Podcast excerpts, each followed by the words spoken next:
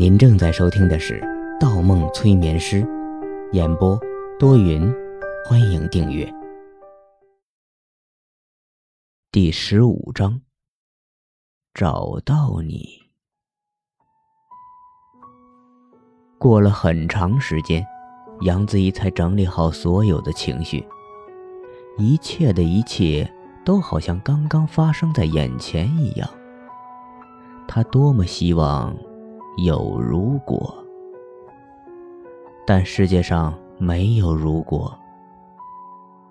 两个人坐在教室里的桌子上，杨子怡靠在方墨的肩膀上说：“谢谢你，关键的时候还能借我一个肩膀。”方墨扫了眼眼睛红肿、鼻尖红肿的他，叹了口气。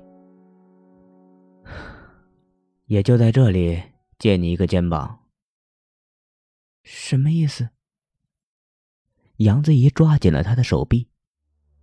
忽然，教室外面投来几道来回晃动的聚光灯，射得二人睁不开眼睛。接着，几十道光投射到走廊上，透过玻璃。在二人面前拉出一条条晃动的光斑。又怎么了？杨子怡问。方墨没有理会，抓起他的手腕就往教室外面走。杨子怡没有动。虽然经过了刚才的事情，他已经对方墨十分信任，但他不习惯这样被人拽着。他的声音很倔：“你不告诉我，我不走。”而此时此刻，方墨的声音异常严肃：“我们必须离开，他们来了，再不走就有麻烦了。”他们。杨子怡顺着玻璃窗往楼下望去，操场上驶入几辆黑色的轿车，都打着耀眼的远光灯，甚至有辆黑色的越野车。开着 LED 顶灯，往这边照来。每一辆车的车门上都印着一个怪异的图案。那是一个红色的圆圈，中间有一道倾斜的红杠，像禁止通行的交通指示标，又像一个拧了一半的钥匙孔。几个黑衣黑帽的人正从车里走出来。快走，和你没有关系，别看了。方墨制止了杨子怡的好奇。杨子怡拉住他，不解地说：“我们为什么要跑？他们是谁？不像学校保安呢，来学校干什么？”方墨把他的头按下窗户，认真地看着他说：“是来抓我的，剩下的你不要多问，我也不会回答。”抓你？杨子怡皱起眉头：“你惹了什么事情？”方墨没有吭声。“是欠他们钱吗？欠多少？一百万，还是一千万？我……”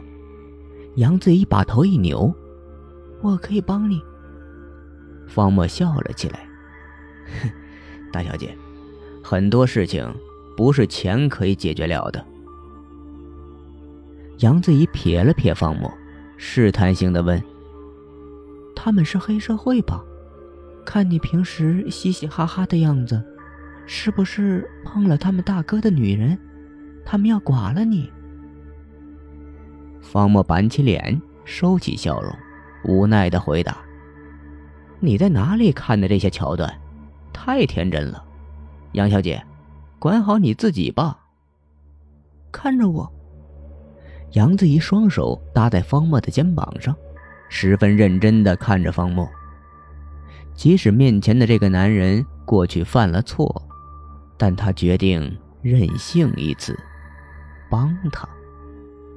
我不管他们来多少人，就算满满一个操场，我只要站出去说出我的名字，在冀州，没有人敢动你一下，你信不信？一个操场。不就几个人吗？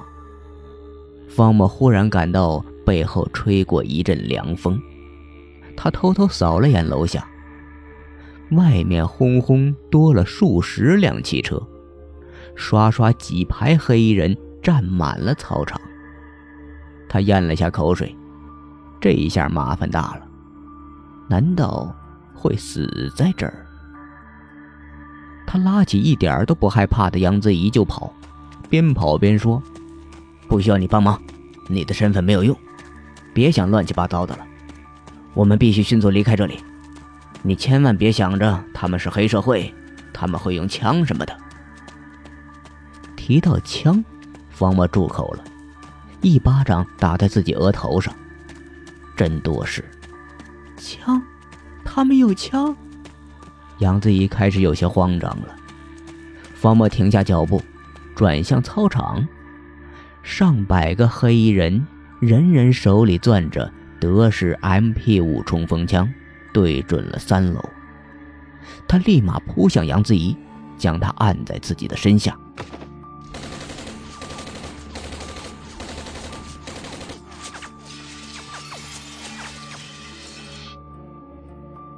在他扑倒杨子怡的一瞬间，密集的子弹如暴雨一样射向二人所在的走廊上，几十面玻璃刹那间崩碎分离，半米以上的墙面被射得激起一片尘土。方墨紧紧抱着杨子怡的头，捂着她的耳朵和眼睛。我们没有时间了，就在这里出去吧。你说什么？方墨把手伸进他白大褂的右边口袋，刚要微微一笑，他的瞳孔陡然放大，眼神愣住了。发生了一件让他措手不及的事情：衣服右边的口袋烂了一个窟窿。他一掏，右手从衣服里面的洞里钻了出来，没有了。不见了，他变得六神无主，他无法接受这个事实。他用手掌在周围满是玻璃碴的地面摸索着，浑身开始颤抖。杨子怡完全看不懂他在做什么，问道：“什么东西？你要找什么？”方墨摇着头，甚至牙齿都在发抖，双手来回摇摆，意思是别说话。而此时，又一波弹雨袭来，打得墙面坑坑洼洼，连窗户下面的墙体都开始颤动起来，好像下一次弹雨就可以把墙面打穿。而此刻的方墨闭着眼睛在地面摸索着，像一个弄丢玩具、神情无助的孩子，汗水从他的额头、他的耳后、他的颚下不断渗出。或者说，他如同一个正在融化的冰人一样。杨子怡双手按住方墨的一只手，冰冷透骨。他将他的手放在嘴里，边哈哈热气说：“怎么了？告诉我，你到底丢了什么？”方墨像变了一个人似的，声音听不出任何腔调，低沉的如同大提琴。魔方，一个魔方，我的魔方不见了。魔方，杨子怡摸摸口袋，很难想象她的衣服里能装下这个东西，但的确做到了。他掏出一个魔方，是这个吗？方墨双手摸过来，手指一扣，比划了下大小。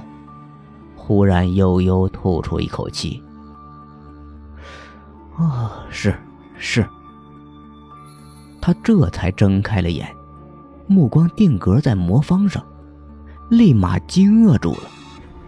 他似乎看到了极度恐惧的东西，声音凌乱。是，怎么？可，他为什么复原了？